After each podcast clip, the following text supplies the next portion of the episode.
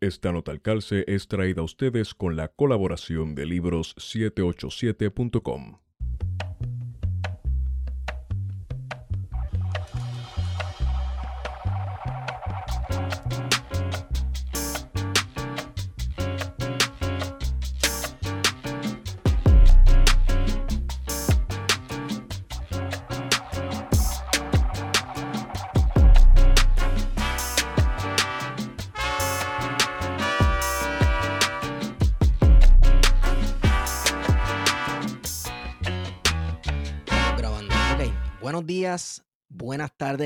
noches a todos y todas los que nos escuchan. Este es su podcast preferido, Plan de Contingencia.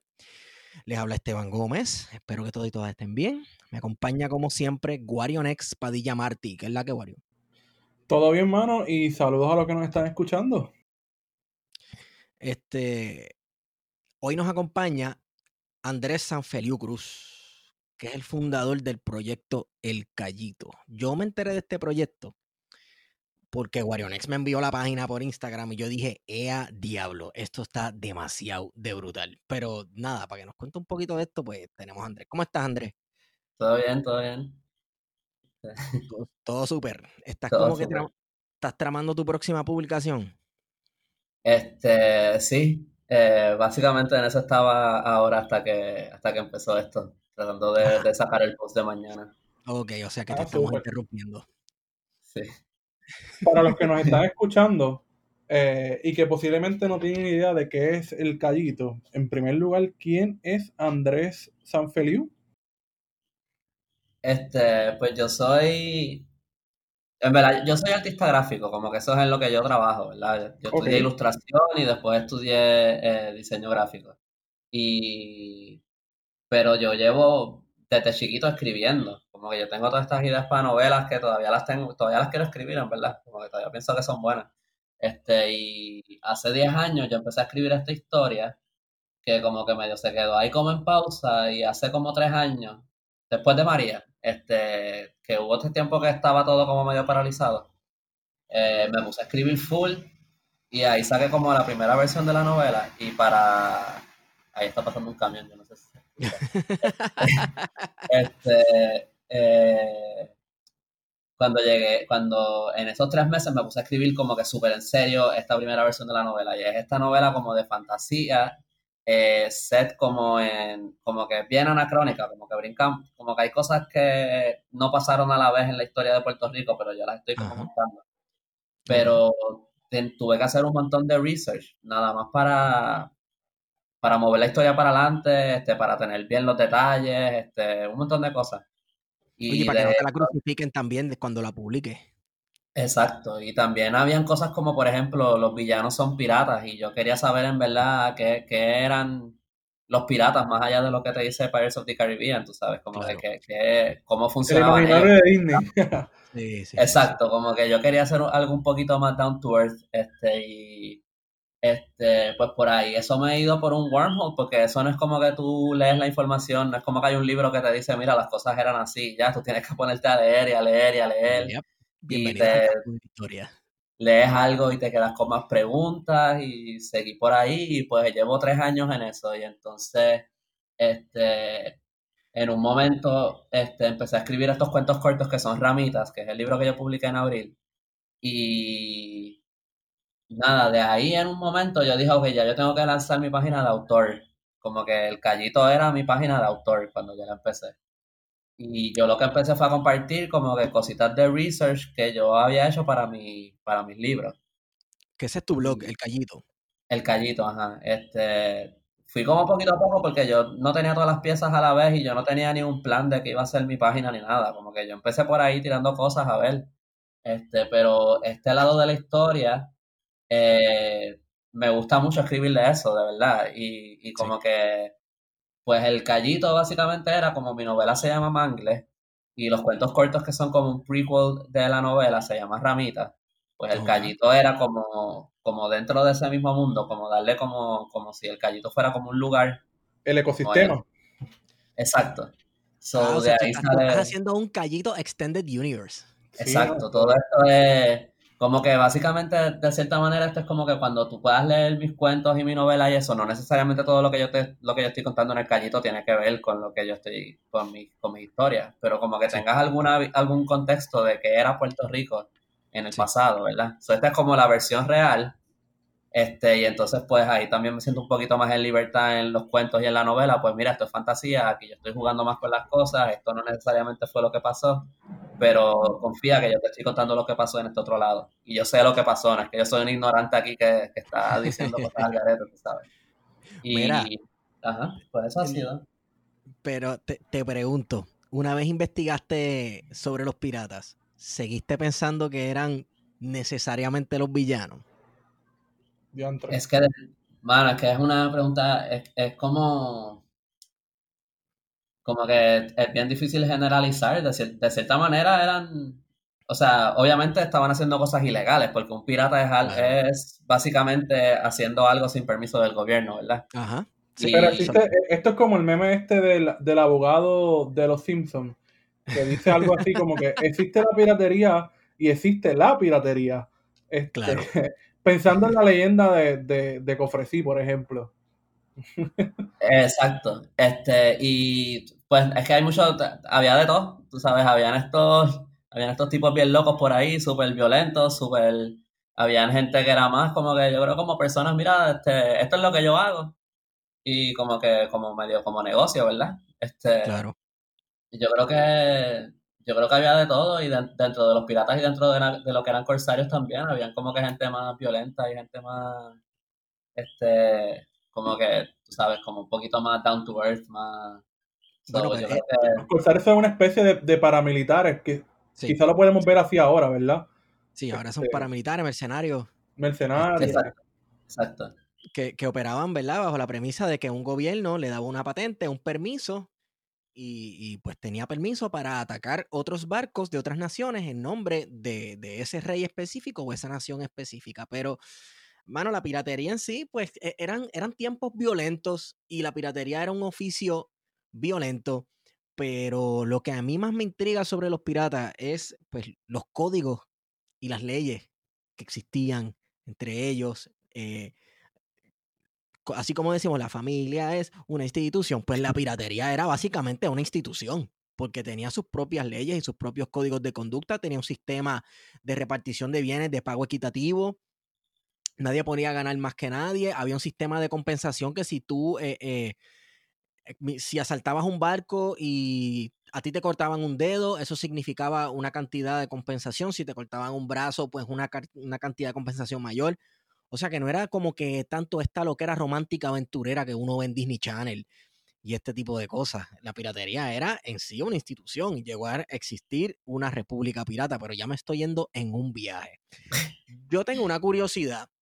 Eh, todo esto, las, las historias que tú recoges, tanto las, las de ficción como los recuentos de algún suceso histórico, se centra todo en el siglo este, XVI y siglo XVII, en los 1500, 1600 principalmente. Eh, ¿Alguna razón por la cual tú escogiste ese periodo para enfocarte y crear este mundo? O, pues, este. Sí, yo. Eh, bueno, porque obviamente yo empecé más eh, pensando directamente solamente en la novela, la historia de la novela. Y yo quería tener como este mundo, este como digo, como yo quería tener una historia tipo Robin Hood, pero en Puerto Rico. Pero no Robin Hood en el sentido de lo que es Robin Hood de esta persona que les roba a los ricos para darle a los pobres, sino Robin Hood en el sentido de tener como un héroe en un periodo histórico. Eh, sí. Y so, como el zorro también podría ser como un ejemplo de algo así. Eh, y pues yo estaba pensando como que yo quería crear este Puerto Rico, o sea, como Robin Hood.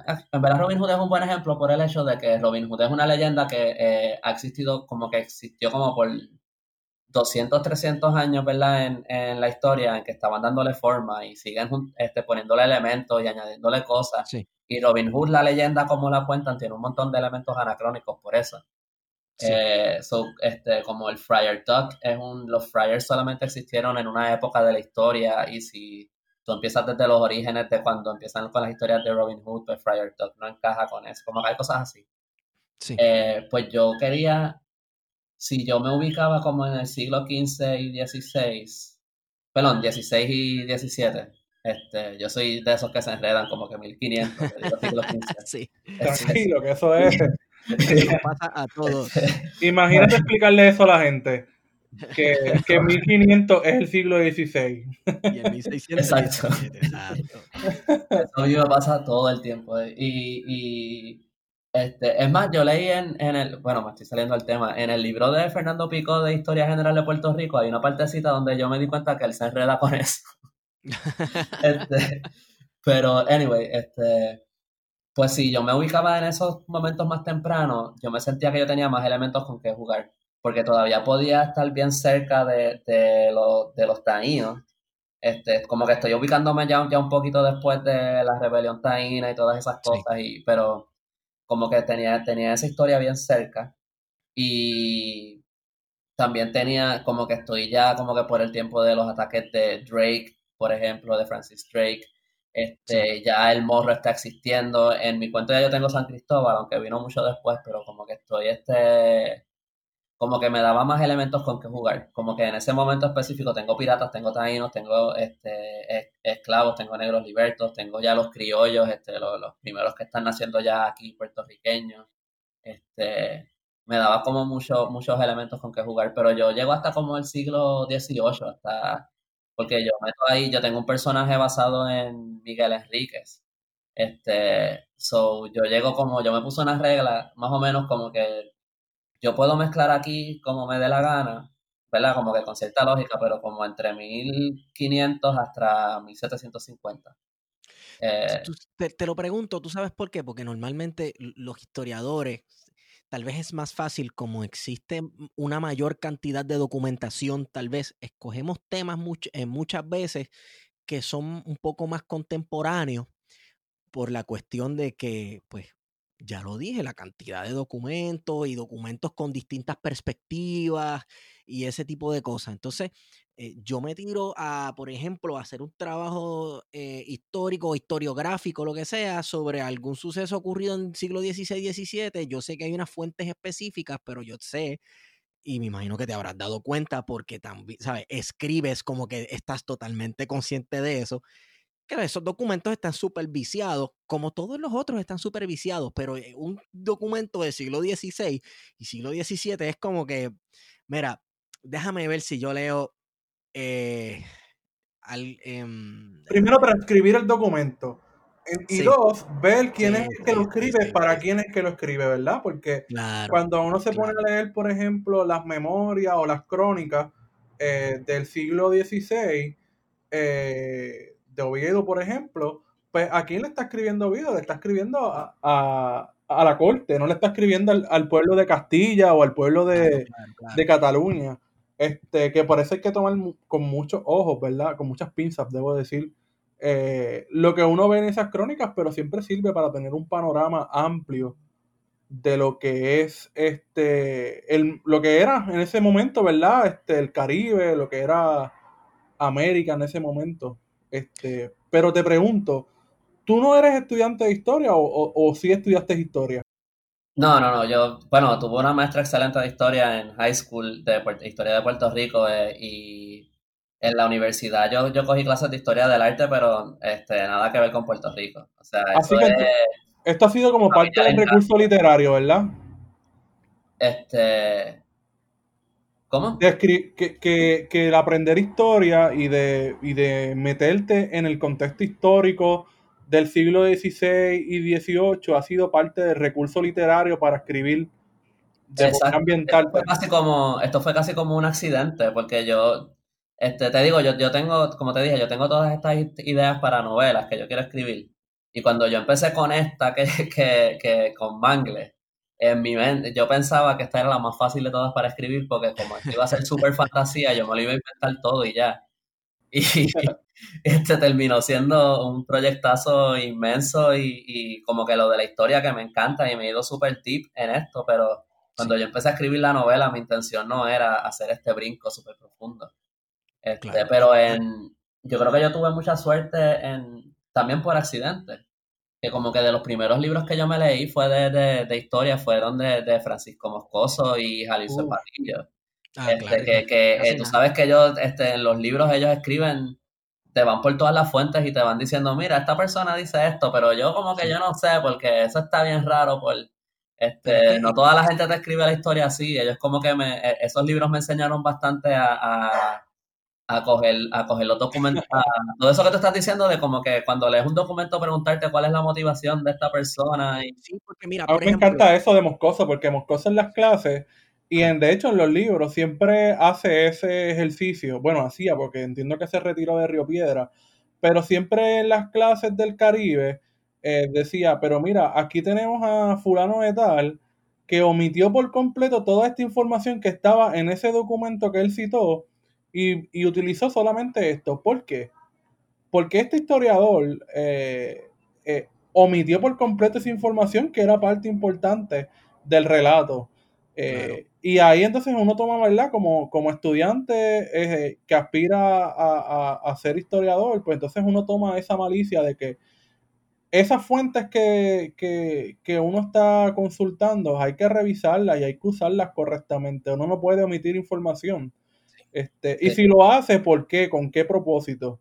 Siempre hay que cuestionar la fuente y al historiador también y, las fuentes que está consultando, porque está el caso, por ejemplo, de esclavitud negra de, de ay Dios mío, de Díaz Soler, por ejemplo, que consultó un montón de documentos en aquel tiempo, en la década de 1950, y dejó fuera un montón de, información valiosa para construir esa historia de la esclavitud negra en Puerto Rico, que después eh, viene Guillermo Baral y, dice, pues déjame consultar las mismas fuentes de Díaz Solén. Y descubre que fueron los, los propios esclavos los que en Puerto Rico eh, erosionaron eh, el sistema esclavista y fueron ellos mismos los que construyeron su libertad, que no fue algo que vino desde la metrópolis así por la nada, como se había intentado construir en el relato de la esclavitud benévola. Claro, eh, mira, eh, hay dos narrativas, ¿verdad? Y a mí me gusta mucho el historiador Eric, Williams porque él habla de esto y él dice, ¿verdad? Tal, en una parte, esto es una cita ahí medio, parafrasea, pero él dice, tal parece que la única forma en que los hombres pueden conseguir su libertad es mediante una revolución esclava desde abajo. Y eso es una crítica al abolicionismo benévolo de que el hombre blanco eh, que está en mejor posición social, etcétera, es el que vino a salvar al negro y poner el ejemplo de las, las eh, rebeliones esclavas en Jamaica que resultaron en que Inglaterra tuvo que reconocer, no podemos con esta, con esta gente, declaramos que aquí hay un imperium en imperio, que hay un imperio dentro de un imperio, y eso es lo que hoy día se le llaman las comunidades maroons, de los negros que se escapaban y se rebelaban, que el gobierno inglés tuvo que echarse para atrás y reconocer, mira, esta gente no los podemos tocar porque se metían a vivir entre los mangles y en lugares que para tú meter ejércitos, etcétera, este, los considerados modernos en, ella, en aquella época era casi imposible. Tú enviabas a todos esos militares blanquitos ingleses y todos se morían de malaria. Entonces, eso, como tú dices, claro, eso, eso fue, fue socavando fue socavando y fue socavando, que fue lo mismo que le pasó a Napoleón cuando intentó recuperar Haití, que los oh, haitianos se pusieron potrones y cuando ellos se metían, los haitianos cogían y se metían para el monte y vengan a buscarnos, tú sabes, eh, y, y, sí, lo que socavó en realidad la institución de la esclavitud eh, fueron los mismos esclavos rebelándose una y otra vez y claro, la fuerza económica de los tiempos pues pues, pues fue cambiando todo, ¿verdad? Lo, cómo se producía y los intereses, etcétera, también fueron un factor.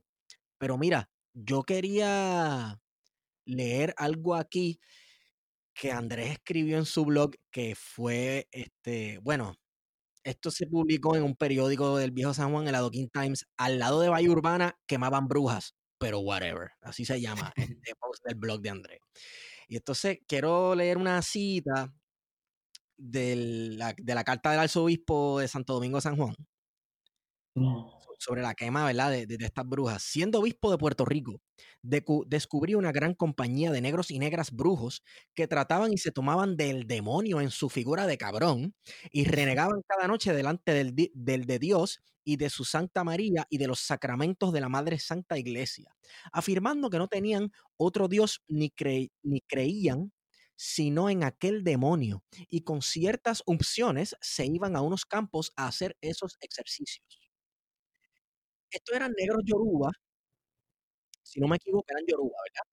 Haciendo su eh, ¿Qué? Ay, te escucho bajito ahora de repente. Este estos eran negros yorubas haciendo su rito. Entonces el, el, obispo les impone su visión cristiana de que de momento es al diablo que están adorando, porque para él no puede existir otra cosa que no sea Dios y el diablo y los demonios. Exacto. Entonces, por, eso es que hablo también de cómo estas fuentes de siglo, en este caso ya es siglo XVI, casi XVII, eh, pues hay que tomarlas con pinzas, hay que ver, digo, yo me imagino que eso también te dará una libertad literaria y creativa increíble. Sí, hay, hay dos lados, porque, este, y actually, algo en, en ese, en el artículo de la Docking Times, algo que, ¿verdad? Por el espacio de lo que ellos pueden poner en el periódico, porque no, no salió el artículo entero, este, como que cuando yo pongo el, yo averigué que era, en, que era al lado de Bahía Urbana, porque yo encontré en un lugar un mapa de, ok, porque las, las quemaron en este lugar que se llamaba la Charca de las Brujas, le llamaban así porque las quemaron a ellas allí, de ahí viene el nombre. Y al lado había esta cosa que se llamaba la isla del carbón, que estaba, pero nada de eso ya existe porque por ahí rellenaron y tumbaron y eso, pero como que allá habían un montón de mangles, todo eso por allá abajo y todo eso como que lo, ya son está ahí. Y entonces yo tuve, yo cogí ese mapa antiguo y lo puse sobre el mapa de Google Earth, porque nadie me estaba diciendo dónde era, y ahí fue cuando yo vi como que diablo, donde las quemaron esas brujas, es donde están estos puentes, estos dos muelles ahora. Este, el de Bahía Urbana y el que está al lado. Este, porque eso no. Pero eso fue, eso fue medio, medio complicado y averiguar dónde, dónde era el, eh, ese lugar, porque eso, eso no lo, como que eso no fue algo que yo leí.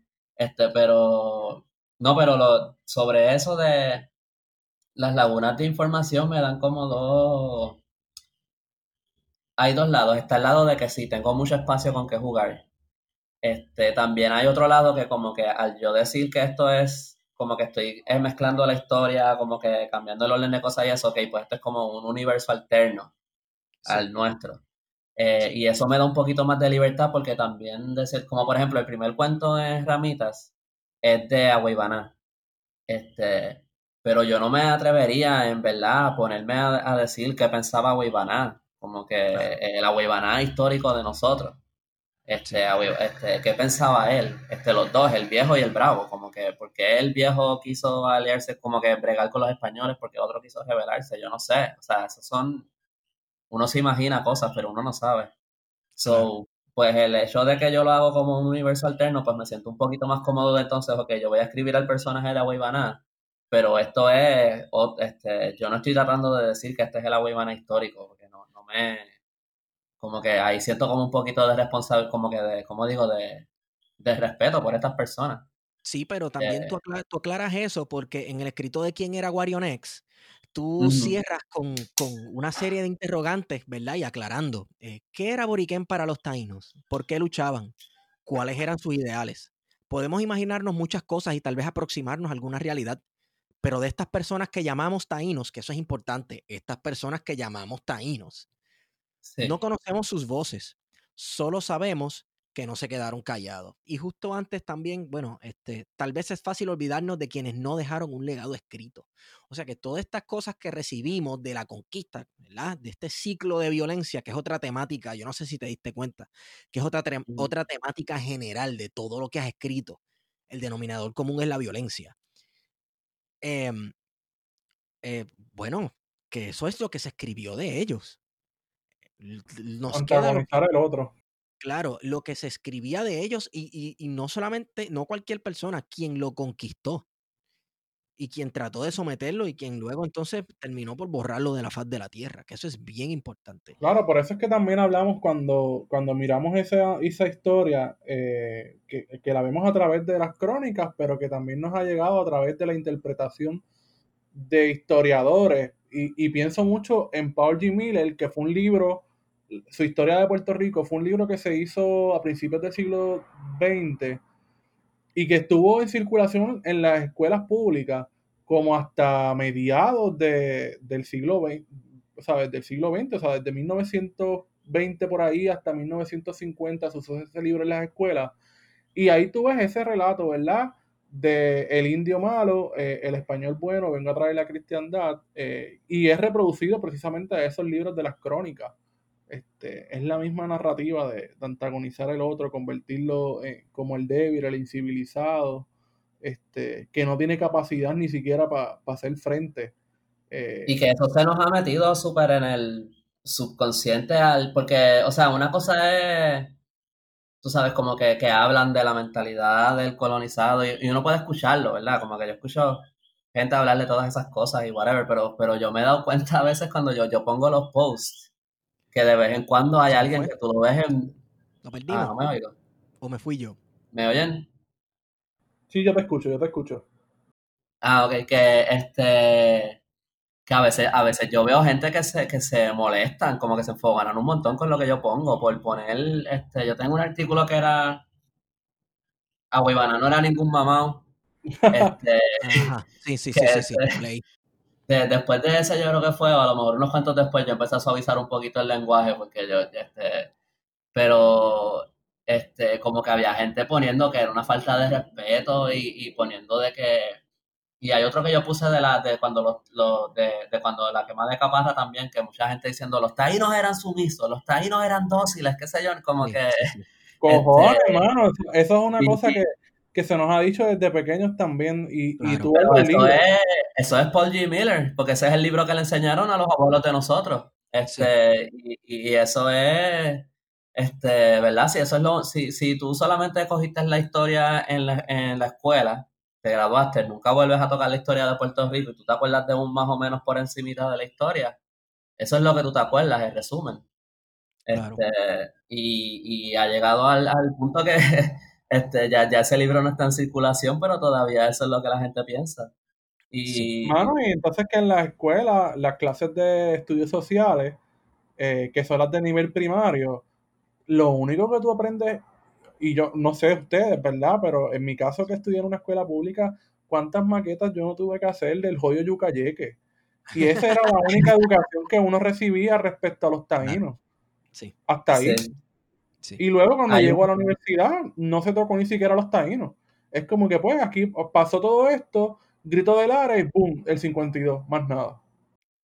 Claro. Sí, hay un, hay un, hay un, en el libro de Agua Ivana el Bravo de Jalisco Padillo, que ese es uno de mis libros, yo creo que yo, he citado ese libro demasiado en mi página, este, pero ya yo trato de, no hablar más de Agua Ivana para no, para no poner todo el libro ese, este, pero eh, hay una parte que, la, que Padillo habla de cómo eh, cuando hablan de la mezcla entre las tres razas, que precisamente eso que tú dices de el yucayeque de los taínos, él dice, los taínos se convirtieron en, básicamente como que en, el yucayeque, los bohíos, este, las canoas, la parte, la parte como arqueológica. Este, no, no, la parte de la resistencia, de la conquista, de las encomiendas, no hablamos de eso, vamos a hablar como de, de la cultura de ellos.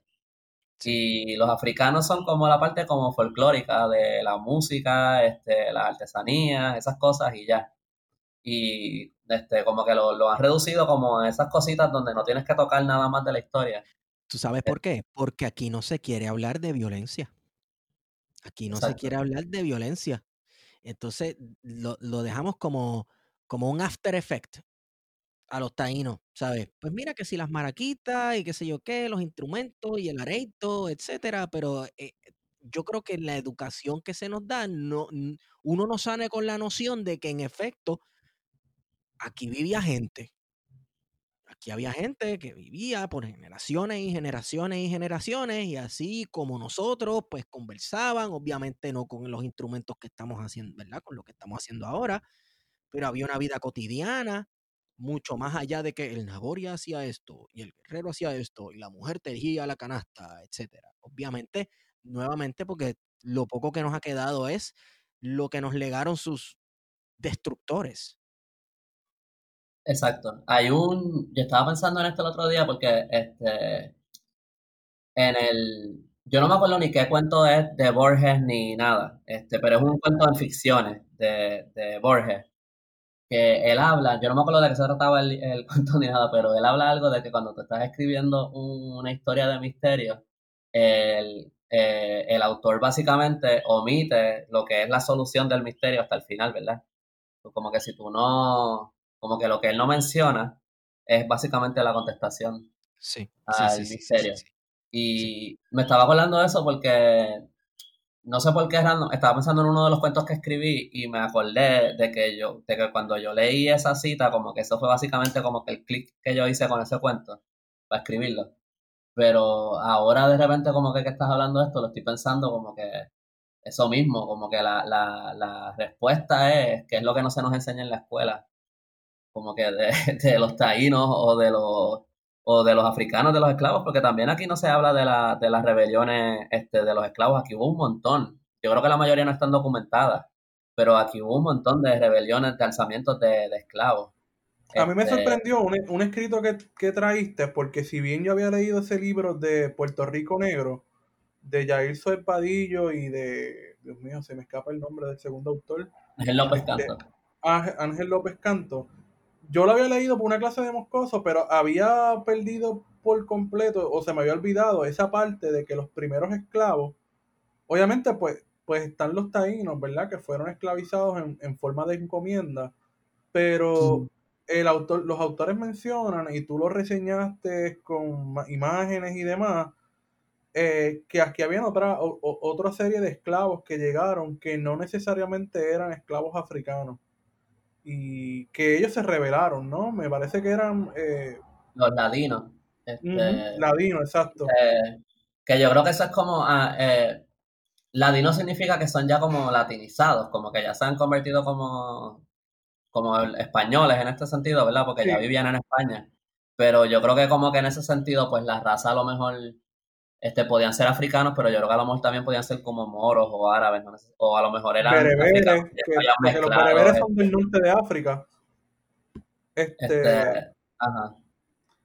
Que, que, me sorprendió ese hecho, ¿verdad? Porque entonces significa que yo había pensado que al principio siempre había que habían llegado la esclavitud negra, tan, tan pronto se dio ese proceso de conquista y colonización de Puerto Rico, pero entonces ahora revisa, tuve que revisar incluso lo que tenía, porque había reseñado que, estaban, que al principio estos esclavos que no estaban acostumbrados al trópico eh, y que en efecto eran ladinos, ¿verdad? Este, de ese proceso que, se dio en, Castilla, que fue la, la, la guerra la guerra santa contra el infierno, la reconquista, eh, ellos se rebelaron contra la explotación que estaban viviendo en el Caribe, específicamente en Puerto Rico. Y, entonces tú lo, lo, presentas como esa primera rebelión de esclavos. Y pues, mano, yo no lo había pensado. Es más, ni siquiera los autores yo creo que lo ponen así. Este, ellos bueno, ellos, eh, el, el, capítulo se llama, eh, porque yo encontré eso por accidente, yo estaba buscando de, de los cimarrones para un post de Instagram. Sí. Y, y, cuando estaba, cuando esa, esa parte de ese libro está en ese mismo capítulo de los cimarrones. Y yo estaba pasando las páginas de leyendo lo de los cimarrones y de repente yo leo la primera rebelión eh, negra en América. Y yo, ¿qué? y entonces este, me, me, puse a leer ese capítulo entero y eso me daba para un, para un blog post. Pero, este, pero nada, eso es ya lo me fui en blanco. Este... No, mira, tranquilo, hablando de tu Instagram, por eso es, o sea, ya yo hago la conexión. Por eso es que tu Instagram está bien cabrón. Tú eres diseñador gráfico. Ah, sí. O sea, tú haces diseño gráfico. Yo como que para tu momento. La mejor complementación de historia, eh, las historias que hace y poder venderlo con imágenes visual. Claro. Esto no, y las imágenes, yo me tardo tanto a veces buscando, a veces yo me tardo más buscando una imagen para poner que escribiendo el post. Eh, eso es súper difícil. Mira, este, te pregunto, eh, ¿algún tema específico que sea tu preferido, que te guste recurrir a él y volver una y otra vez a este tema? eh, hay ciertos temas que, bueno, que sí, definitivamente yo creo que eh, si sigues mi página, yo creo que de, lo más que yo pongo es, de la rebelión taína y también hablo mucho de, de, piratas y de Miguel Enrique, este, porque son dos cosas que, son dos historias que cuando yo las leí a mí eso me voló la mente y creo que al principio busqué tanto de esos temas que como que me, me un poquito más cómodo entre ellos. Este, pero ahora me está interesando un poco más el lado eh, de la esclavitud africana. Eh, que yo creo que ese es un tema en el que yo mismo a lo mejor no me meto mucho porque siento que es muy dark y, y como que a veces como que le, pues como que lo evito un poco. Es, también medio difícil de, de, escribir a veces porque por ejemplo cuando, cuando, hablas como de los, de los, de los negros ladinos en, eh, de los esclavos ladinos en, en España, es como decir, como que cuando le estaba escribiendo el blog post yo me di cuenta de eso. Es como que decir, este, sí, eran esclavos, pero no estaban tan mal cuando estaban en España. Cuando llegan aquí es que se pone feo de verdad y aquí es cuando se rebelan. Pero también está esta parte de que, mano, sabes, eran esclavos en España. Este, esclavos. Este exacto. Eso, eso es lo que no mucha gente tiene como que en contexto, que los primeros esclavos que llegaron acá, a este lado del mundo, eran gente que eran esclavos en España y la ley decía que los dueños tenían que ser cristianos. Por lo tanto, los esclavos tenían que ser cristianos también. Sí. Este, y eso es bien curioso. Y, yo creo que también era un poco evitar, obviamente estaba por ahí dando tumbo la Santa Inquisición, que sí, ¿verdad? Para ese tiempo estaba la Santa Inquisición. Sí, sí. E, este, no podía venir ningún judío a América, mucho menos un maometano. ¿verdad? Y sabemos que muchos de estos esclavos africanos eran también tomados de, guerras del norte de África. A eso iba, porque la esclavitud en ese momento, ¿sabes? El elemento, el, elemento de una esclavitud racializada eh, se da con, la, con el descubrimiento, entre comillas, del nuevo mundo. Eh, la esclavitud negra no existía antes de eso. Eh, ¿Sabes? Lo que hoy conocemos como una esclavitud negra o, que se racializa la esclavitud se dio con este proceso de conquista y colonización y que dio paso a una, a una globalización en, el mundo moderno. Pero antes de eso, los esclavos era por causa justa. Yo entro a tu territorio y las personas que están en ese territorio eh, van a ser esclavizadas. Y eso viene desde la época de Grecia, Roma, este, los bárbaros, pero yo creo que yo creo que allá había algo, y a, lo mejor esto no es algo universal, ¿verdad? A lo mejor esto no es ah, algo universal, pero yo creo que, siempre había esta cosa de que el que es esclavizado este, se presenta como un bárbaro. Sí. Este, ah, sí. Eh, como que eso es, tu enemigo del país con el que tú peleaste y ganaste, reconquistaste tus tierras o lo que sea, pues ese enemigo al que tú cogiste, pues ese es un bárbaro.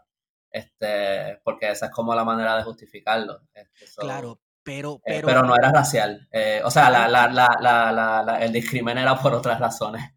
a veces eran cuestiones de clase, porque por ejemplo en la misma Roma y Grecia sobre todo, eh, habían blancos que eran esclavos y a veces tenía mucho que ver la posición social que estaban dentro de esa, dentro de esa sociedad.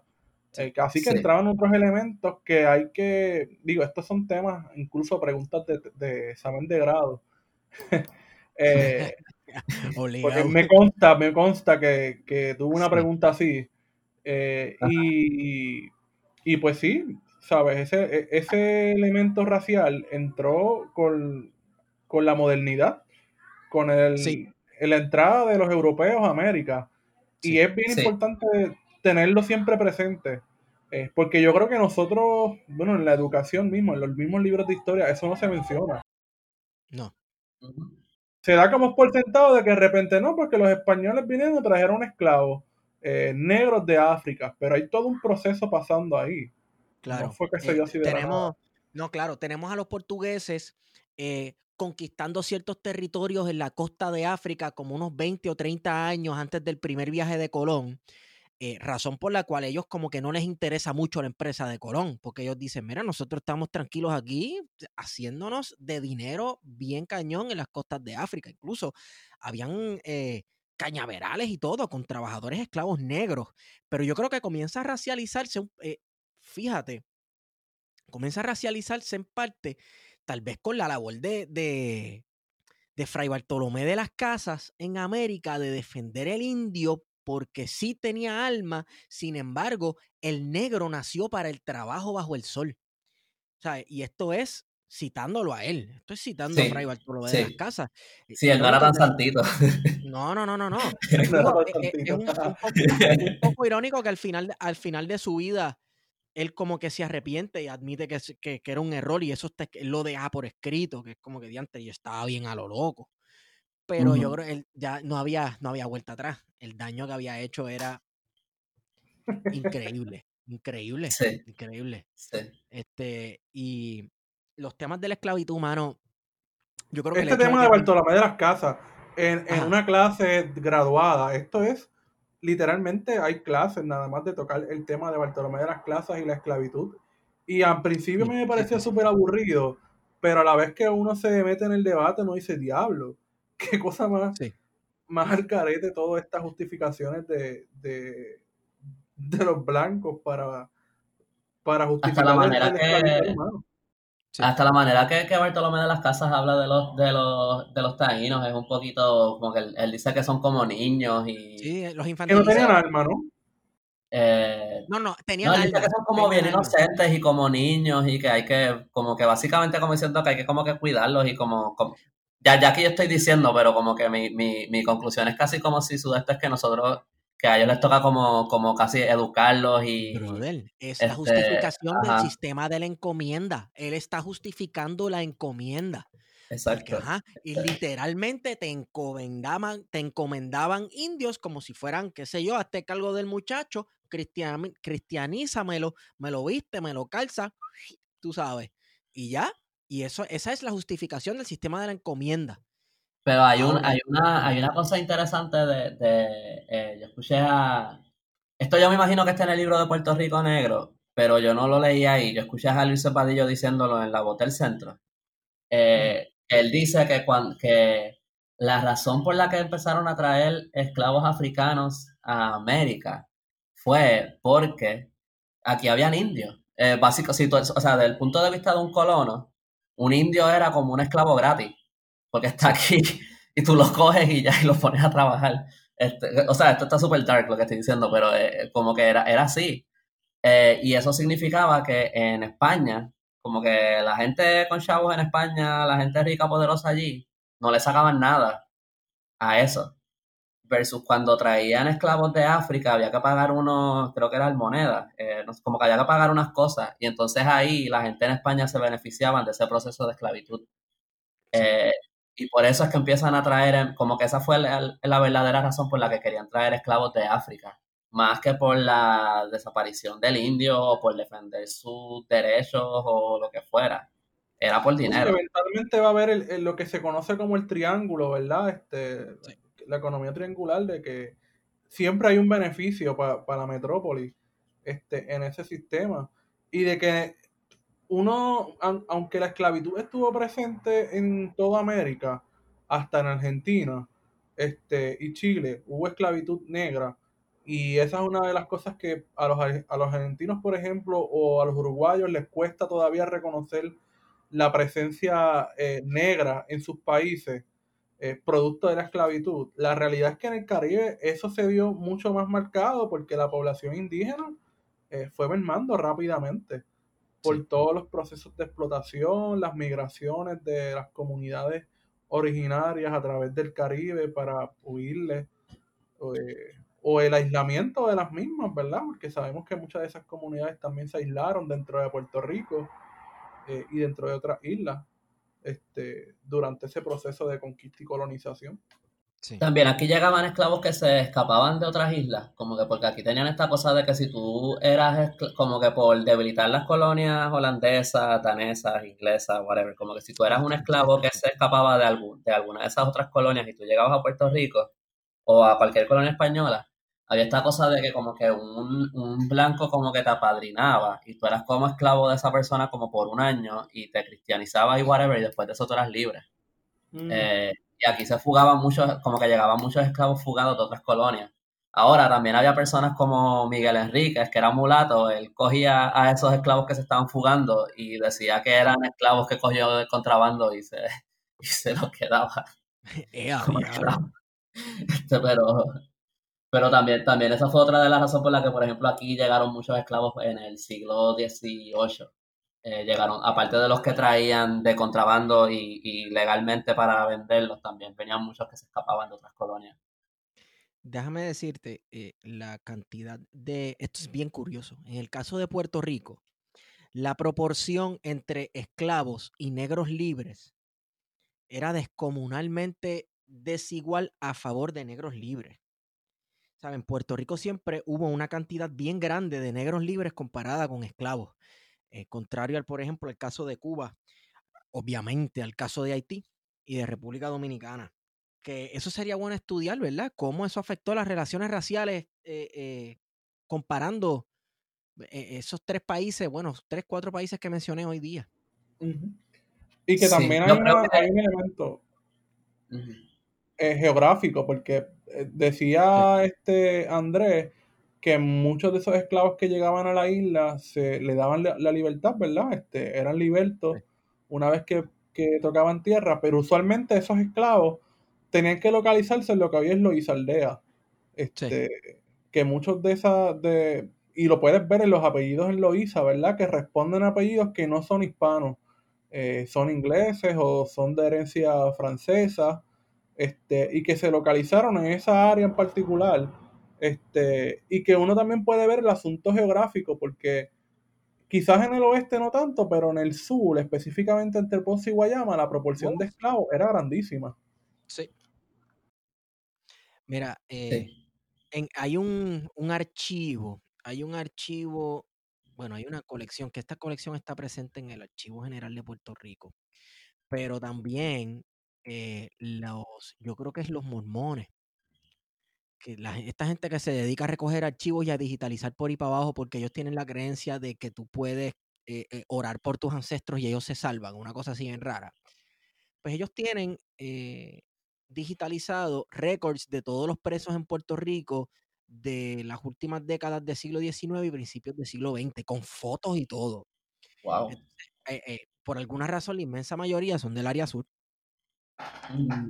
Obviamente, por la desigualdad de los tiempos y las condiciones en que las distintas clases sociales y relaciones raciales vivían en ese momento, pues la mayoría son negros y hay un montón de gente negra con apellidos franceses también, que son, ¿verdad?, presos. Y lo curioso es que hay fotos y todo. El, site, bueno, es en, Family Search, pero yo voy a poner un link eh, donde yo consigo esa colección eh, cuando saquemos el episodio para que la gente tenga acceso y investiguen, ¿verdad? Está súper cool. Eh, y, sí, eh, es un, un, montón de gente de apellidos franceses y otros países que no son, ¿verdad? España, eh, que llegaron de esclavos y, se hicieron libertos una vez llegan a Puerto Rico y se establecen en las costas sur y en las costas este, noreste de la isla. Wow, este, Sí, yo creo que, yo creo que una cosa que a mí me da la impresión sobre lo que dijo eh, Warionex, este, de las relaciones raciales, eh, yo no sé si esto es cierto, pero la impresión que me da por las cosas que yo he leído es que como que eran los españoles más que nada los que les importaba mucho la, esas distinciones de raza y que los criollos y especialmente cuando entrabas como que al como que en la isla un poquito más este más lejos de las ciudades no les importaba tanto eh, si tú eras negro, mulato, eh, yo creo que ya ahí como que las mezclas a lo mejor había demasiado, un montón de área gris y no, no les importaba tanto porque hasta tú lees cosas de los, como los españoles diciendo de que aquí a la gente no les importaba, como que se casaban con, se cansaban entre ellos y whatever, y los españoles súper ofendidos con todo eso. Así que yo creo que... Sí, sí eh, siempre hay áreas grises, depende a dónde tú te vas en la isla y las circunstancias de las personas que viven en esa área, pero en, en yo me imagino que tú leíste, eh, no sé si es en, en, la memoria de Melgarejo o en dónde es, este, ay Dios mío, de, el, de no, a, eh, Fraiño Abad y la Sierra, de, de su viaje a Puerto Rico, que existían leyes para penalizar el hecho de que blancos se mezclaran con negros y, tuvieran como sesiones nocturnas de juegos al azar y de bebelata que todos bebían. Digo, todos sabemos que al final del día el negro esclavo seguía siendo negro esclavo y el amo seguía siendo el amo, ¿verdad? Y el blanco privilegiado seguía siendo blanco privilegiado aunque no tuviera esclavos, etcétera, ¿verdad? E, estas líneas todavía existían. Pero sí, me imagino que en sus momentos debió haber sus, sus transgresiones. Sí, y ahí este, yo estaba leyendo porque actually el, el, post que yo estaba trabajando para, es que lo quería poner hoy, pero me, como que me tardé mucho redactándolo, así que puse otra cosa. Era de, de los mulatos, específicamente, de eso era que estaba escribiendo. Y este, ahí este, por ejemplo, eh, había una cosa que se llamaban los llovidos, que eran personas que llegaban, llovidos, esos eran personas que llegaban aquí, este, como este, como soldados que estaban españoles, que estaban haciendo escala y ellos iban a terminar, qué sé yo, en, en Cuba, por decir un lugar. Eh, pero cuando llegaban aquí, desertaban, o sea, se escapaban del barco y se metían en la montaña. O también podían ser nada más este, personas que venían de, de España también, como que tenían licencia para establecerse en alguna colonia aquí, pero se quedaban en Puerto Rico en vez de llegar a su, a su destino final, o podían ser polizones, o también presos que se escapaban. ¿Cómo este, que se llama Porque no había llovido. nunca llovido. Llovido. Este, y, y entonces, pues esas personas se escapaban para la montaña y lo que dice el libro, parece que eso es lo que dice la documentación, es que casi siempre esa gente se terminaban casando con mujeres negras este, en la montaña. Este, también pasaba mucho con los soldados en el, en el presidio en San Juan que se, que se, se juntaban con mujeres negras y entonces eh, los curas los casaban, como que los obligaban a casarse para que no estuvieran viviendo en pecado. Y, entonces parece que después muchas veces en el, en el ejército como que se, se, se enfogonaban y los botaban del ejército porque se casaban con mujeres negras. Este, Pienso ahora en la leyenda de la garita del diablo. Que él se escapa con una india. Sí, exacto. Y, y, tú sabes que eso fue, olvídate, eh, una transgresión bien grande porque no, no se supone que se escapara, y menos con una, menos con una india, este, y que hay, hay toda ese tipo de, de, de, relaciones, ¿verdad? Sin, sin casamiento, de concubinato, de este ser este Dios mío, este otro término también colonial. Amancebado. Amancebado, diablo. Amancebar, sí. Amancebar.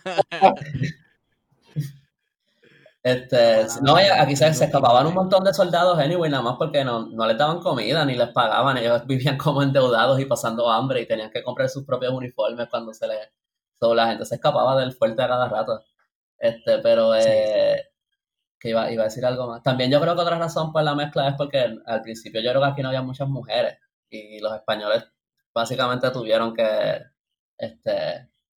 Yo no sé, tú sabes, no, no, yo no sé, hablar de esto también es medio dark porque uno no sabe cuánto fue consensual, ¿verdad? Pero, eh, pero yo creo que eso tuvo, tuvo mucho que ver también con, con que los españoles se mezclaran. Este, Aquí hubo mucha violación, demasiada violación. Yo, yo me imagino que sí. Sí, tiene que, tiene que haber. La violación contra las mujeres indígenas eh, tuvo que haber sido un elemento eh, importantísimo en ese proceso de, de, la, mezcla de las tres razas. Definitivamente. La violenta mezcla de, razas. Que nunca se habla de esto. No, y cuando lo hablan dicen como si España fomentó el mestizaje, como si ellos este, tenían leyes favorecidas, y, yo, yo no entiendo de dónde la gente se saca eso, porque en ningún lado yo he leído este, algo parecido a eso. Claro, claro, Pero, pero lo he visto por ahí. Este, sí. Mira, eh, tu, tu ya tú publicaste tu primer libro, ¿verdad? Sí, yo publiqué Ramitas en abril. Este, son 15 cuentos cortos de fantasía. Nice. O sea, 15 cuentos cortos de fantasía, pero el setting de estos cuentos es el Puerto Rico del siglo XVI por ahí. Sí, hay unos, hay como dos o tres cuentos que no ocurren en Puerto Rico, pero siguen siendo como que con personajes puertorriqueños. Como que yo tengo dos cuentos que son a bordo de, de, barcos de Francis Drake, pero hay un personaje puertorriqueño. Eh, y tengo otro de. Eh, tengo un personaje que se llama Miguel Hernández, que es basado en Miguel Enríquez, pero lo cambié el nombre porque mi personaje sí este, navega en barcos y Miguel Enríquez nunca se montó en un barco. Claro. digo, a lo mejor se montó en barcos, pero él no, él no era corsario, él era armador de corso. Este, solo le cambié el nombre y ese también es como en el Caribe. Pero este, pero sí, son cuentos que, como yo escribí primero mi novela, y mi novela brinca mucho en tiempo, mi, mi, novela spans como 20 años de cierta manera, como que tiene un lugar que es como el presente en la novela, pero entonces brinca mucho para atrás. Y estos cuentos, algunos ocurren antes de cualquier suceso de la novela y otros como que intercalan con eventos en la novela. Eh, así que son como eso sí, todos los cuentos, o casi todos los, bueno, casi todos los cuentos son este, minor characters que salen en la novela que no tienen mucho. Hay algunos que son un poquito más importantes, pero este, sobre los cuentos conectan mucho con la novela Mangle, que hopefully, si todo va de acuerdo al plan, el año que viene finalmente la publique. Te pregunto, em, este libro de Ramitas, ¿es que se llama? Ramitas, se puede conseguir en libros787.com, la tienda online más cool para descubrir y comprar libros escritos por autores puertorriqueños e hispanos. Sí, está el libro 787. ese fue, ese fue el, el, tú sabes, ese fue el anuncio de momento. Ok, pues recuerden que pueden comprar el libro Ramitas en libros787.com y utilizan el código de promoción plan de contingencia para que el shipping te salga gratis a Puerto Rico y los Estados Unidos. Entonces, ¿qué, es lo próximo que estás escribiendo para mañana? Este, estoy escribiendo de los mulatos. Eso empezó como. Iba a ser algo cortito porque tenía. Este, quería enfocarme en escribir la novela. Iba a escribir como que, ah, este, mulato. Como que. Que la palabra mulato se origina de la palabra mula. Como que esos mulatos era un término de, como que súper despectivo. ¿Sabes? Como que mula es la, el cruce entre un buey y. ¿Cómo es? Un burro y. Whatever. se me olvidó ya. Lo escribí ahorita y se me olvidó ya. Pero. Eh, pero entonces pensé como que diablo, pero yo no puedo dejar eso, tirar eso así ya. Como que solamente decir eso y sin ningún contexto, como si. Este, y entonces me puse a, a buscar más información de, So, terminé escribiendo, básicamente todo esto lo saqué de, de libros de, la parte de Ángel López Cantos en, en, Puerto Rico Negro, de su libro de los puertorriqueños y de, creo que del libro de Miguel Enríquez, todo es como que casi de, Ángel López Cantos, pero es de, este, ahí hablo de lo de, lo de los llovidos y lo de los soldados que les conté y por eso lo tengo fresco en, en, mi, en mi memoria ahora. Y también un, un poquitito de Miguel Enrique al final porque entraba el tema, pero traté de no entrar mucho en eso porque ya he hablado bastante de él últimamente.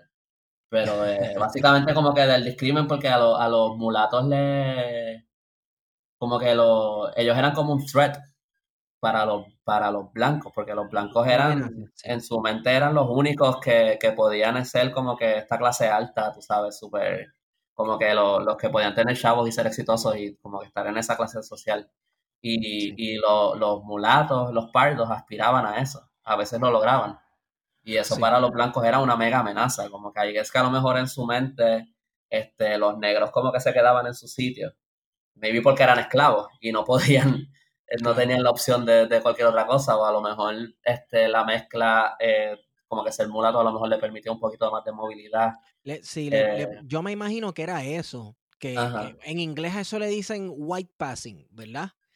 Eh, y como aquí, eh, básicamente, como dijo Guari ahorita, fue un sistema de castas, se impuso un sistema de castas dependiendo de cuánto tú te parecieras o, o difirieras del opresor, del blanco. Aquí todo dependía de cuán blanco tú parecieras ser. Y, dependiendo de eso, pues tú tenías una mayor movilidad social y te podías mover en unos círculos dentro de los cuales no se podían mover otras personas de, una tez más negra o más oscura. Exacto. Y entonces también pues estaba el lado de como que ellos partían de la premisa, aunque en verdad yo no, yo no creo que esto era 100% cierto, ¿verdad? Como que esto es bastante generalizado, pero diciendo que como que venían de relaciones ilegítimas. Siempre, como que, o sea, decían que como que, si tú eras un mulato, tú venías de una relación ilegítima. Podía ah, ser, ¿verdad? Podía ser que fuera un, este, un blanco con su esclava Exacto, pero también podían ser dos personas libres, que una era blanca y la otra era eh, eh, mulata o negra, libre. Este, pero partía también de esa premisa que como que era el hijo de un crimen, básicamente. Mulato, o si no, un bastardo. Mulato era igual a bastardo. Exacto. bueno, y lo decían a, Miguel Enrique era el mulato espurio, le decían, espurio es bastardo. Eh, Mira para allá. Sí. ay, ay, ay. Hay una cosa que, también es importante porque es que yo creo que por lo que yo he estado leyendo, ¿verdad? Las dinámicas raciales en, esa época de la colonial española eran, eran bien distintas a, a como se dio, por ejemplo, los procesos en Estados Unidos, ¿verdad? Porque no hay ese sistema de casta, eh, aunque sí se ha visto, ¿verdad? O, se ha estado estudiando recientemente en Estados Unidos que posiblemente sí lo hubo. Eh, no fue de las proporciones que fue eh, en todos los territorios que fueron colonizados por España. sobre todo porque la, en caso de Puerto Rico hay campesinos blancos que en muchos casos ni siquiera eran propietarios, ¿verdad? Que estaban por la libre, este, que el mismo Fray Íñigo Abad dice están al garete, este, regados por toda la isla, sí. Eh, y que eran vagos, ¿no? Este, eso es lo que se dice recurrentemente en ese libro, pero que también es un poco el discurso de la época, ¿no? De, de, de que hay que producir, que cómo es posible que una persona eh, se dedique en las mañanas a, ver los frutos, ¿verdad? A regar su vuelta, a cosechar sus frutos y que pase el resto del día en una hamaca tirado. Este, para, para eso es concebible. Eh, y, para, y para también, ¿verdad? Dentro de esa diversidad racial que había en Puerto Rico, cuando él lo veía, decía, diablo, es imposible. Pero que también ese campesinado blanco, pues es bien poco lo que se sabe también de, cómo eran esas dinámicas para ellos, porque yo creo que ahí también entra un asunto que quizás en Estados Unidos no lo hay, que es de clase. Este, porque, por ejemplo, pienso en Campeche ahora, que Campeche, su papá era un esclavo liberto y su mamá me parece que era eh, europea, ¿no? Este, de Canarias. Eh, y él sería un mulato, ¿no? Por, por definición. Este, y, escaló, ¿verdad? Dentro de la sociedad colonial puertorriqueña. Este, escaló, o sea, que tuvo una movilidad social, aunque nunca salió de Puerto Rico. Es uno de nuestros grandes pintores. Este, Identificado ahí casi con el sí. ¿no? Este, by the way, ¿no se habían robado como cuatro pinturas de José Campeche? ¿Eso apareció? yo creo que cada rato se roban pinturas de Campeche de sí, yo, no sé si esas se encontraron, pero yo escribí un artículo de, uno de, del robo de en ese fue uno de mis, bueno, no de mis primeros, pero eso fue bastante al principio de lanzar el callito de el robo de la Virgen de Belén. Eh, como que eso era una pintura renacentista que, que, que trajeron aquí los dominicos como en el 1510 o 11, algo así que era una peli eh, renacentista, ¿cómo se llama esto? Eh, eh, flamenca, creo que era. de un artista, Roger, ay, no voy a decir el nombre porque no me acuerdo ahora, pero es un mega pintor que tiene pinturas en el Louvre, en todos lados. Y nosotros teníamos esa pintura ahí en la iglesia de San José y en el 1972 se la robaron. y eso no ha aparecido en el 72, o sea, hace 50 años. O sea que pues, eso está... Fue los otros días y no la han encontrado. Y yo escribí... Eso tiene que estar en la colección personal de alguna persona. E, eso, eso tiene que estar en casa de, de, de, Hernández Colón o una cosa así. Mira, deja eso. Y que eso está, porque yo lo, yo lo había leído en, creo que en, Wikipedia fue donde primero yo lo leí. Ah, yo lo fue en Wikipedia y lo que decía era, ah, esa pintura se la robaron en el 72 y te lo dejan ahí. Y yo como que, pero espérate, ¿cómo que se la robaron en el 72? Este, este, Aquí hay un tráfico eh, grande de documentos históricos, de pintura, eh, que supuestamente están resguardados por el Estado. Y yo estoy seguro que tú le preguntas ahora mismo al ICP, tienes un registro de todas estas pinturas que ustedes están guardando en la bóveda y no tienen un carajo, ¿verdad? Mira, a mí mi abuelo me hizo un cuento, este, porque mi abuelo es ingeniero ambiental y él ha trabajado aquí con cosas de, ¿verdad? Cuando tienen que bregar con permisos de, construcción o whatever, como que a veces le toca el ir. Y cuando estaban restaurando Portacelli, eh, él dice que fueron allí y tenían estas estatuas life size talladas en madera que llevaban ahí, yo no sé de cuándo eran, pero antiguas. Y un día llegó una van que supuestamente era hija del Instituto de Cultura, creo, y se las llevó. Eh, y después cuando ellos llamaron al Instituto de Cultura no eran ellos. O sea, se las robaron.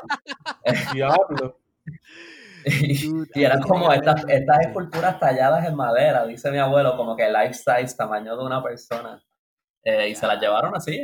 Y... Posiblemente hechas con un árbol super cabrón centenario, este. Exacto, exacto. Un tubo de, de maricao o algo así.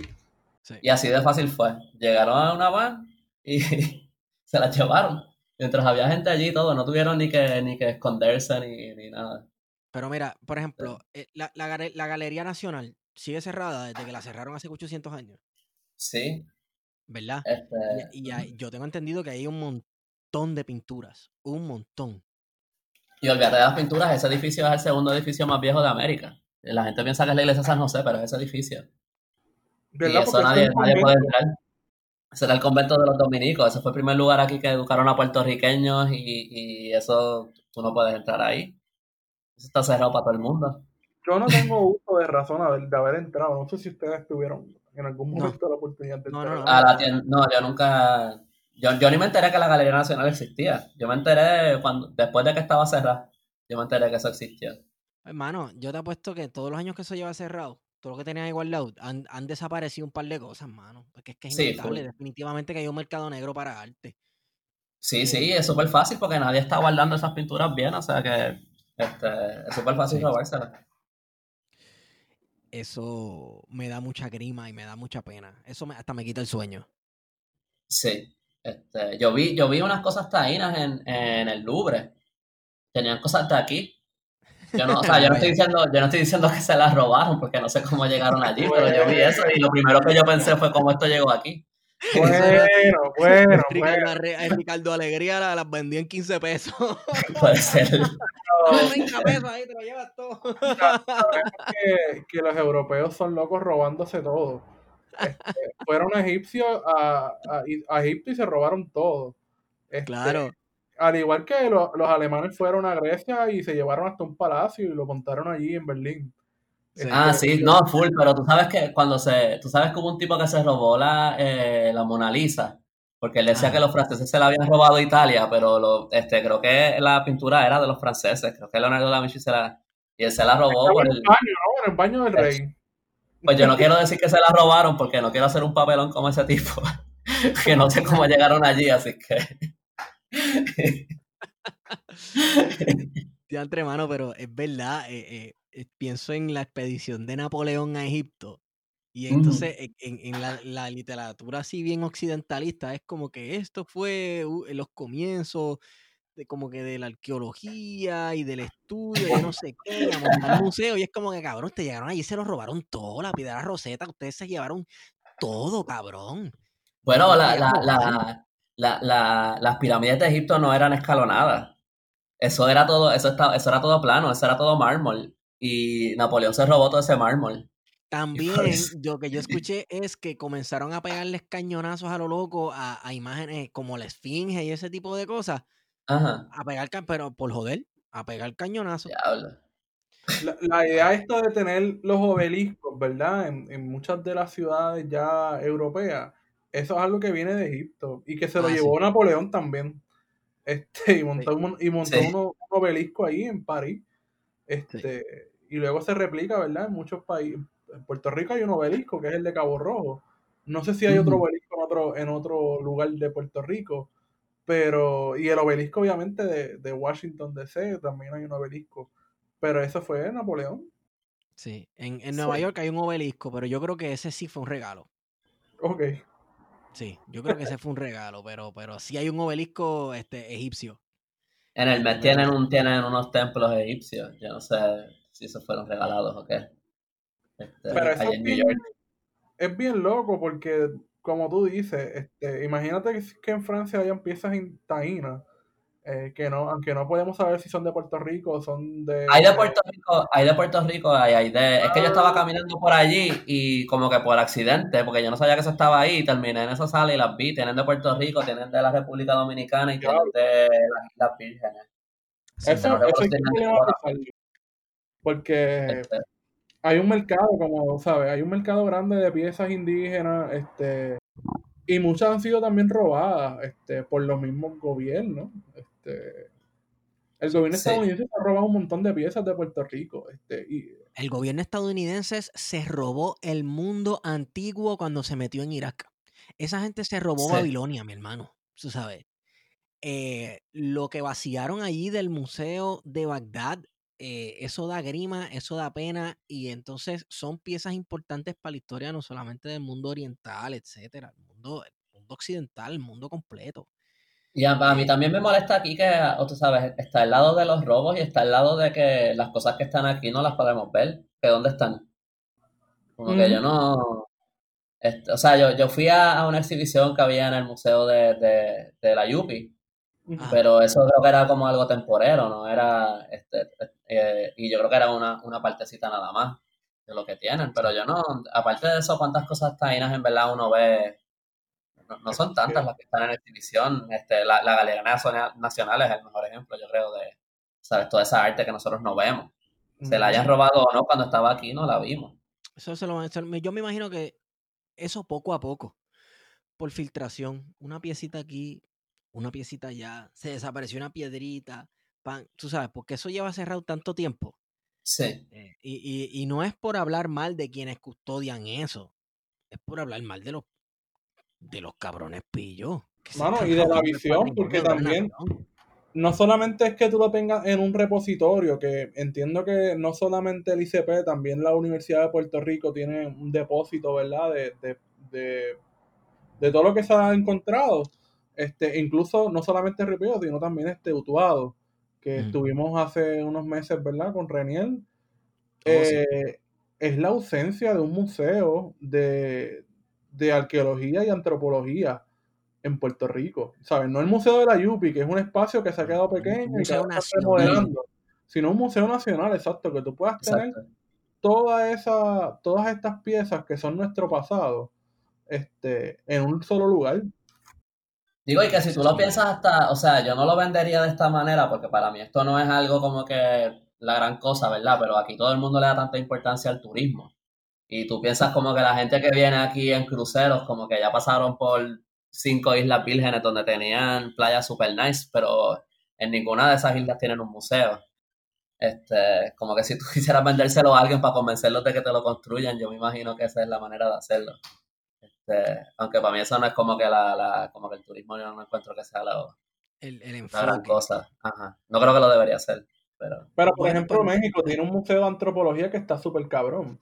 Y, y, no solamente es como que para el turista, más que todo es para el turista interno, es decir, para los mexicanos y mexicanas que quieran conocer su historia y su diversidad de civilizaciones que estuvieron en ese territorio. Este, y, y mano, nosotros, más allá de alguno que otro museíto municipal, que a veces tienen réplicas, porque ni siquiera son como que piezas originales, pues mano, no tenemos nada. Y, y, y entonces, pues tenemos un montón de lagunas. Mira, ahora mismo el Parque Caguana, Parque Ceremonial Caguana y Tibes están cerrados. Pero antes de Caguana abrió. Ah, abrió. pero creo que abrió como que ahora, o sea, hace como una semana o algo así. Pero, pero antes de eso, ¿sabes? Después de María, por ejemplo, Tibes ha estado confrontando problemas, este, después de María, y ahora con la pandemia estuvieron en un relativo abandono. Vi que el, el león fiscalizador estuvo, me parece que fue por Caguanas precisamente fiscalizando, diciendo de que el, lugar estaba abandonado y en efecto estaba abandonado. Este, así bueno, a mí me da, o sea, yo este, soy fan, o sea, me, gusta el león fiscalizador lo que hace, no, no, no lo estoy criticando, pero a mí me da risa que él lo escribe todo en caps lock. A mí eso me da risa porque yo siempre me siento que está gritando. Es una cuestión generacional, me imagino. Y tal vez él es colaborador con Expose Magazine, que también escribían todo en mayor en momento de su historia. Mira, tú quieres ver museos brutales. Yo fui cuando yo estuve en Costa Rica, yo fui al Museo del Jade y al, eh, al Museo del Oro Precolombino. Luego, eso mm. es, o sea, eso te vuela la mente. Búscate fotos en Google y eso está bien cañón. Yo no sé si eso es como algún tipo de colección semi privada o un tipo de app o lo que sea, pero mm. esa gente le ha metido chavo a eso y eso está hermoso. ¿Ustedes saben si de aquí hay algún guanín que haya sobrevivido? ¿O eso todo se, se derritió los, españoles? buena pregunta. Esa es una muy buena pregunta. Nosotros tuvimos, preguntamos más o menos algo similar cuando eh, eh, conversamos con el profesor Reniel, con el profesor Reniel, que hablando sobre las piedras del Padre Nazario, y él dijo que lo que se conoce el guanín porque alguien lo identificó como guanín, etcétera, pero no se tiene un guanín. De Puerto Rico. de Puerto Rico en mano, un ejemplar. Eso fue lo que yo me llevé de esa conversación. Pues, exacto, él lo planteó como que también quizás eso hasta un mito. Sí. Mm, yo, a mí lo que, lo que pasa es que me confunde porque yo he visto como que la, la descripción que yo leí es que era algo semicircular pero en los lugares donde yo lo, como que si tú buscas imágenes por internet, lo que tú ves es redondo y casi siempre son dibujitos, no es un, no es el medallón como tal. Este, y yo me quedé un poco con curiosidad de, de, por qué se saben las cosas que se saben del guanín. Yo sé que los, los españoles dicen que los que tenían como que tenían oro colgado y eso, pero también sé que aquí no se fundía oro. Eh, no, era como... un tipo de latón, como un, un, latón que había que refinar si quería sacarle oro puro, no tengo entendido que era. Sí, pero el guanín era el material, que era como una mezcla entre... Era una aleación. Y eso era lo que, lo que los indios valoraban, no era, el, no era el oro puro, eso eran los españoles. Pero eh, creo que si, le, si entendí bien, y puede que esto esté mal, este, era que, yo creo que el guanín se lo, lo, era, venía de otros lugares. Como que el medallón, como el, el o sea, el, la pieza del guanín como tal, la decoración Creo que era ah, como que o la intercambiaban con, con, indios de otros lugares, o a lo mejor llegó eh, de tiempos más antiguos, no sé. Eh, pero me quedé muy, muy, eh, eso quedó bien incierto para mí, yo no... Este, existe evidencia, existe evidencia de que, de que los habitantes precoloniales de aquí, los precolombinos, tenían contacto con, con otras sociedades en América. Y, hubo intercambio comercial, etcétera. Así que a mí no me sorprendería. No me sorprendería. Sí, yo estoy seguro que, había mucho más movimiento de lo que se, de lo que se cuenta o de lo que se sabe, a lo mejor. Este, pero estoy seguro que sí, porque esas canoas podían llegar a cualquier lado. Precisamente, precisamente. Este, por ejemplo, yo creo que si no me equivoco, ahí en Vieques se encontró una piedra que eh, eh, representa un cóndor. Entonces, un cóndor en Vieques. What? Obviamente eso fue producto de un intercambio. O, producto, o sea, algo llegó aquí. Eso llegó aquí a esta región de los Andes. O sea que sí hubo comunicación, sí, hubo gente que, que fue y que vino. Y te pregunto, ¿tú, sabes cómo, eh, por curiosidad, ¿verdad? Como que, eh, como yo no he visto la pieza, pero yo como que he escuchado eso. Eh, y yo me quedé con, me, me es porque no la he visto, a lo mejor tú la ves y es súper obvio que es un cóndor. Pero me quedé preguntándome si a lo mejor no podía ser una representación de un vulture de acá, como una hora tiñosa, que tampoco tiene como que ah, pelo y, cierto, cierto, cierto.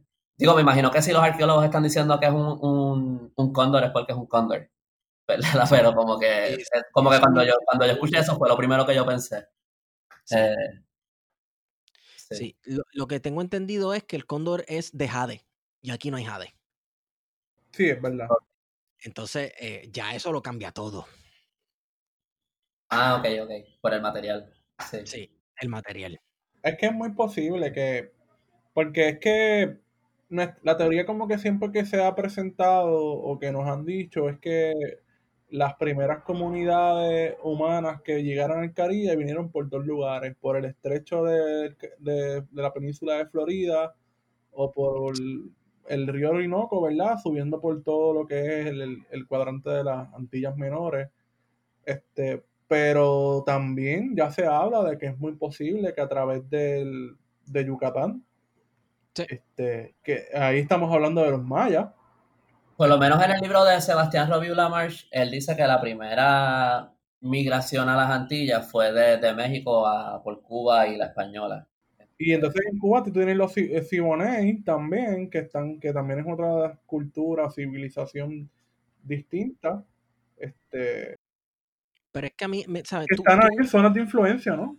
Búscate, búscate un mapa del Caribe y mira la proximidad que tiene eh, la península Maya, ¿verdad? Esa península de ahí oh. del Yucatán con Cuba, brother.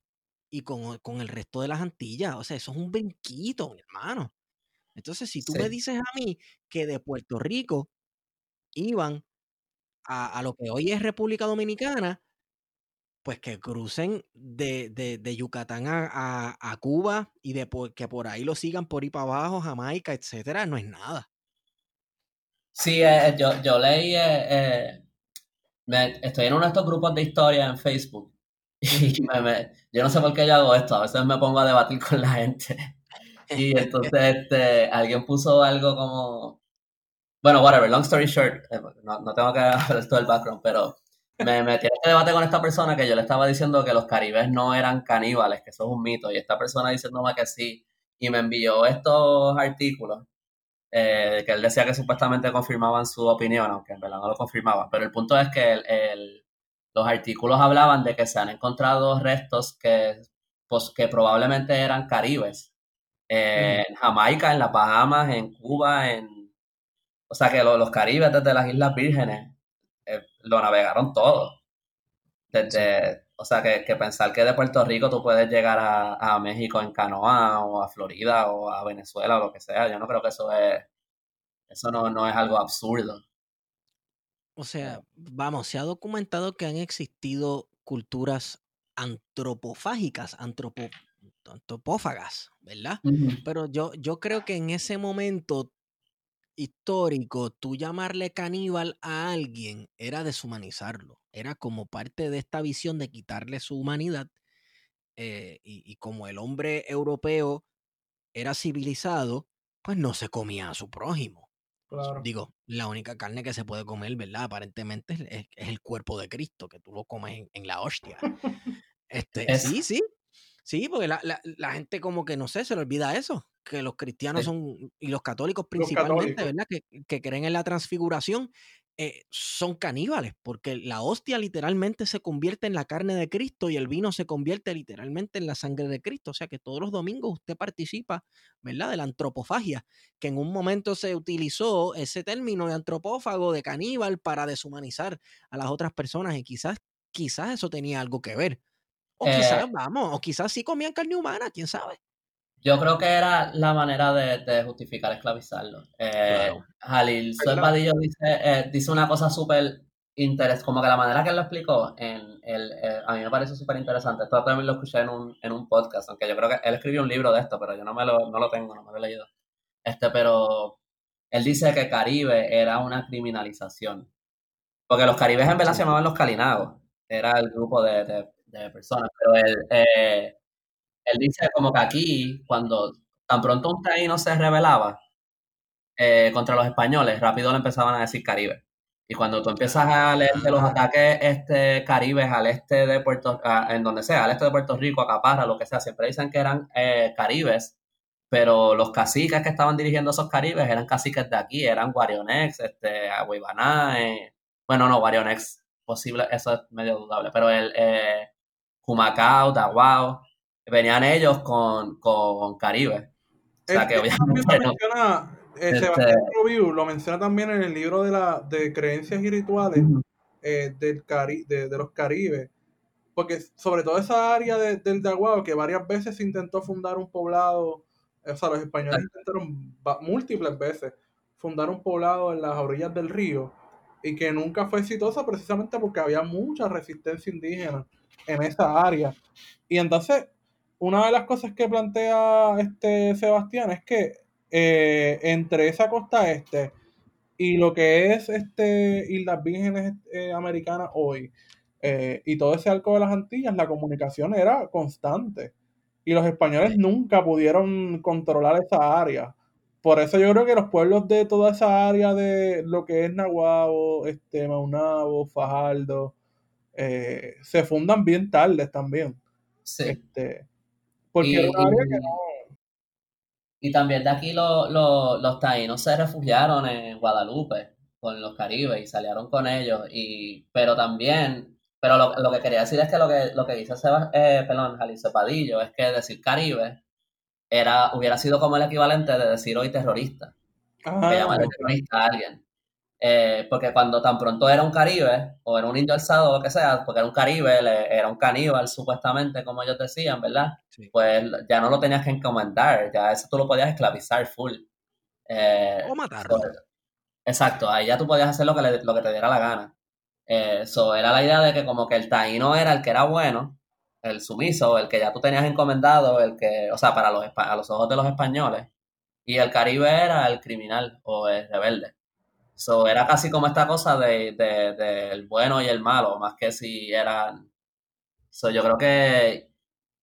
Nada, yo, yo, creo que yo creo que viene de eso. Yo no creo que en verdad eran caníbales, porque hay hasta una cosa en el, en el libro de Sebastián Robiu Lamarche que él cita a un español diciendo que cuando ellos llegan a esas islas, la razón por la que ellos estaban diciendo que comían humanos era porque encontraron estas canastitas con huesos colgando en, la, en los bohíos. Pero eso era como su ritual de, de como enterrar a los muertos, que eso viene de la leyenda de, de Yaya y de, la, del mito de Yaya de los taínos, de, que así fue que se crearon los peces y el mar. Ah, sí, sí, este, sí, Y, y hasta, y ese español que dice que, hay un español que dice, esto es imposible que sean huesos de personas que ellos están comiendo porque no habría espacio para ponerlos a todos. Eh, o sea que yo no, digo, ¿verdad? Uno, uno no sabe a 100%, pero todo, todo, lo, a mí todo, todo me, hace, me parece apuntar que no eran caníbales, que eso es... Un mito. Ajá. Para antagonizarlo. Claro. Exacto. Y crearle el otro. Exacto. Bueno, y, por mucho tiempo nos han dicho, ¿verdad? Porque es que eso, eso es otra cosa que uno tiene que, que sacarse de la cabeza. Porque nuestra educación desde pequeño nos han dicho, no, están los, los taínos que son los buenos, los pacíficos, este, y entonces están los caribes que eran vías de que se comían a la gente. Entonces, como que, pues, y si estaban trabajando juntos, ¿verdad? Si eran, en efecto, eran parte de una misma comunidad, ¿verdad? Con sus diferencias, de acuerdo al contexto geográfico, pero que estaban en un constante, en una constante comunicación.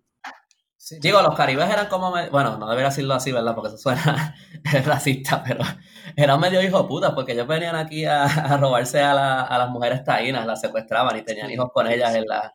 O sea que no, es que eran... No, no, no todo era eh, un paraíso. Este. Exacto, pero... claro, pero es que en este todas las sociedades existe conflicto, pero seguro que sí. Entonces eso te da a pensar, lo que da a pensar era que tal vez lo que se contrastaba era una sociedad sedentaria que vivía en ciertos lugares específicos geográficos versus unas culturas o unas naciones eh, que estaban en constante movimiento. Quizás esa era la diferencia entre las dos.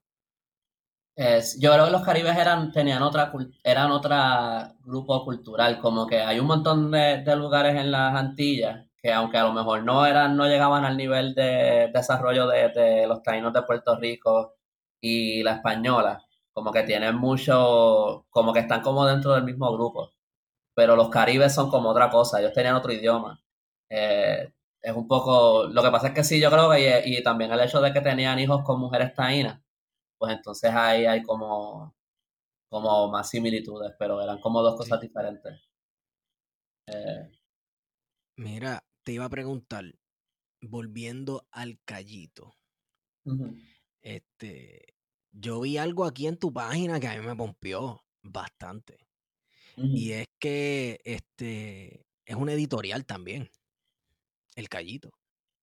Sí, este, como por ejemplo yo, pues como te dije, soy artista gráfico. Este, yo te puedo, te puedo diseñar la portada, te puedo montar todo el libro por dentro, te puedo, este, te, te consigo el editor, toda la cosa, o sea, eso, todo el servicio de, como si tú quieras hacer un self-publishing. Eh, básicamente. Porque en verdad, por lo que yo he visto aquí, eh, eh, mayormente las editoriales más o menos funcionan como si fuera una editorial de self-publishing. No es como en Estados Unidos que te dan un advance y te y como que y tú escribes para ellos y se vende el libro y pues y whatever, como que ellos tienen todas sus reglas allí. Aquí tú básicamente pagas por todos los servicios anyway. Y yo veo como que a veces las portadas que salen de los libros y las cosas y yo digo como que, mano, pero yo, yo, yo te puedo hacer algo mejor que eso. Este, este, so, nada, como que este, sí, estoy, este, ofrezco todo ese servicio. El primero que, que publiqué bajo eso, pues es el de mi, el de mi abuelo, pero estoy, tú sabes, buscando a ver para, para publicar más así, eh, porque de verdad me, bueno, honestamente me interesa mucho, eh, más allá del business side, que yo soy, yo no, como que yo no tengo una mente súper buena para el business side, pero de verdad me, como que me pompea mucho la parte de, ayudar a los autores como que a, sacar un buen producto. De verdad, como que, eh, como que yo he leído cosas a veces que como que, la historia está buena, pero como que le, le, a lo mejor la presentación, la portada, como está montado el libro, como que le, se podría, tú sabes, se, se podría hacer mejor y yo creo que los podría ayudar a llegar a más gente y eso es algo que a mí de verdad como que me, me, me pompea, eh, poder como que hacer eso. La, la presentación es importante porque el que entra a la página y el que entra a tus redes sociales, eh, lo, que, lo que cautiva al lector o al que está viendo es precisamente la presentación, lo que está viendo. O sea, como que te, te, ayuda como que a meterte en el mood o a meterte en ese mundo que tú estás presentando. Gracias. Este, sí, yo trato, yo trato lo más posible de como que de, de meterle a, a mi, digo, hay, ¿verdad? Hay mucho diseño envuelto por lo general, pero como que yo trato siempre primero de buscar una imagen histórica antes de yo empezar a diseñar o lo que sea, porque yo creo que mientras menos, como que mientras más cerca tú puedas llegar a esa época, mejor son, mientras menos yo me meta entre medio de eso, pero yo creo que esa es como que parte de la, de la presentación de lo que yo hago, es como que... Este, y, entonces, ¿ofrecerías ese servicio para libros de ficción, libros de historia? Si yo quiero publicar, pues yo tengo un libro que yo quiero publicar. Bueno, pues. de fotografía. Y tú eres diseñador gráfico. No, sí, yo te Sí, Claro que sí. Pues hablamos ahorita. De verdad, te voy a enviar un texto. Sí, sí. Este, yo creo que podemos ir cerrando, ¿verdad, Wario? Wario se nos fue. Sí, sí, sí. Andrés, Andrés, gracias. Gracias por prestarnos este ratito. Este, dinos dónde te conseguimos en redes sociales, tu blog El Callito, dónde estás publicando, cuéntame. Pues me pueden encontrar en, eh, ¿verdad? Mi website es elcallito.com eh, con Y, este, no, no es callito de pie. Eh, y en Instagram es at el underscore callito. Y en Facebook, yo creo que es más fácil si escribes mi nombre, Andrés Sanfelio Cruz, pero también si escribes el callito junto, este, te debe salir. Eh, y nada, sí, eso en, y pues mi libro está en el libro 787, lo pueden buscar ahí, el libro de mi abuelo también. Este, si entran a mi website también ahí están todos los links para conseguir los libros. Y el, ah, abuelo, fue el del libro entonces de... De, de los naufragios. del naufragio, sí, que me interesó el tema por las cuestiones Sí, sí, él, hizo toda esta investigación desde, tú sabes, desde antes de que llegaran los españoles, básicamente como que lo, el, como que el efecto en el mar, en los ríos, esas cosas de, la actividad humana. Y ya como la segunda mitad para acá, pues es él, sus experiencias o por lo menos cosas que pasaron mientras ya él estaba trabajando como ingeniero ambiental, porque él lleva trabajando en eso, él atendió el, el Ocean Eagle que se hundió, en, que se naufragió enfrente del morro, fue un oil spill gigantesco en los 60 pues él fue como que el ingeniero que estuvo eh, bregando ese caso. So, él es como que básicamente la autoridad en ese tema. Como que él es como que the go-to guy sobre eso, así que... Quizás más adelante lo podemos entrevistar, no sé. Claro. Sí, sí, yo creo que a él le gustaría eso. De verdad que sí. Eh, oye, quiero recomendar un, un ensayo historiográfico que, que escribió Fernando Picó, llamado Deshumanización del Trabajo y Cosificación de la Naturaleza, los comienzos del café en el Utuado del siglo XIX, y es sobre los efectos ambientales que tuvo la explotación de esa región montañosa eh, durante el, apogeo de la siembra del café en Puerto Rico. Hablando, ¿verdad?, de asuntos ambientales, está gratis por internet. Y ¿Ah, está chulísimo, chulísimo, chulísimo. De verdad, bien interesante porque tú, tú pensarías que es como algo bien específico, bien técnico, pero en verdad tú vas aprendiendo un montón de cómo ha ido cambiando el, el landscape de Puerto La cotidianidad, o sea, uno piensa, eh, Guario siempre hace mención de esto, ¿verdad? Eh, la deforestación brutal que había en Puerto Rico para los tiempos, ¿verdad? Cuando llegaron y en la invasión de, Estados Unidos en 1898 y esas primeras mm. décadas del siglo XX en Puerto Rico, había una deforestación bien brutal y eso se nota en toda la fotografía, que tal vez este, tenemos un, episodio ahí en Tintero pendiente con unos compañeros que también tienen unas páginas, eh, ¿verdad? Están haciendo unos, unos trabajos de fotografía ¿verdad? Y de la memoria puertorriqueña, los compañeros Yanitza Montero y Gabriel Torres, que los vamos a tener pronto por ahí. Este, y, pues es bien, interesante porque eso, ah, ambiental, etcétera, pero eso te revela mucho también sobre la cotidianidad, la cotidianidad y los efectos de la explotación económica en Puerto Rico. Digo, y que hay muchas cosas que tienen que ver con el gobierno y la economía que afectan todo eso también, que cuando tú entras en eso, o sea, no es solamente la historia de que se derramó esto en el mar o cortaron este árbol, como que ¿Por qué cortaron ese árbol? Porque eso como que eh, es bastante complejo, en verdad. Es, bien interesante y es bien eh, medio fucked up, en verdad, como han pasado las cosas. Sí, mano. Pues la historia de este país eh, ha sido, en efecto, una historia de violencia. Sí. Andrés, gracias por estar con nosotros. recuerden que las publicaciones, los libros de Andrés los puedes conseguir, los puedes pedir a través del callito.com y también por libros787.com, auspiciadores de esta nota al calce. Recuerde que puede, puede utilizar el código plan de contingencia cuando vaya a comprar esos 500 libros que usted va a comprar y altojarse de esta noche, ¿verdad? Incluyendo los libros de Andrés. Y, este, eh, ¿verdad? Va a tener shipping gratis a Puerto Rico y los Estados Unidos. Guario, ¿dónde te consigo? Me consiguen en Twitter, en Instagram por Wario Candanga. A mí me consiguen en Estigón por Twitter. Y nada, este, les agradecemos por escuchar esta nota al calce. Y con esa hemos ido con ustedes. Plan de contingencia.